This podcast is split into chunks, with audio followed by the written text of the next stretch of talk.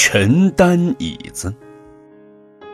从前有一个国王，想到无忧园里去游玩，他吩咐一个臣子：“你去搬一把椅子到无忧园里，我要在那里休息。”这个臣子认为搬椅子非常丢脸，就回奏国王说：“搬椅子太丢人了。”我愿意拿扁担挑椅子。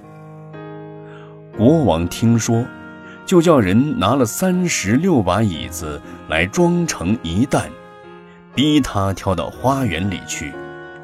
像这样的蠢人，被世人所讥笑。学佛的人，一不注意，也会这样。起初为了持戒清净，连女人的一根头发。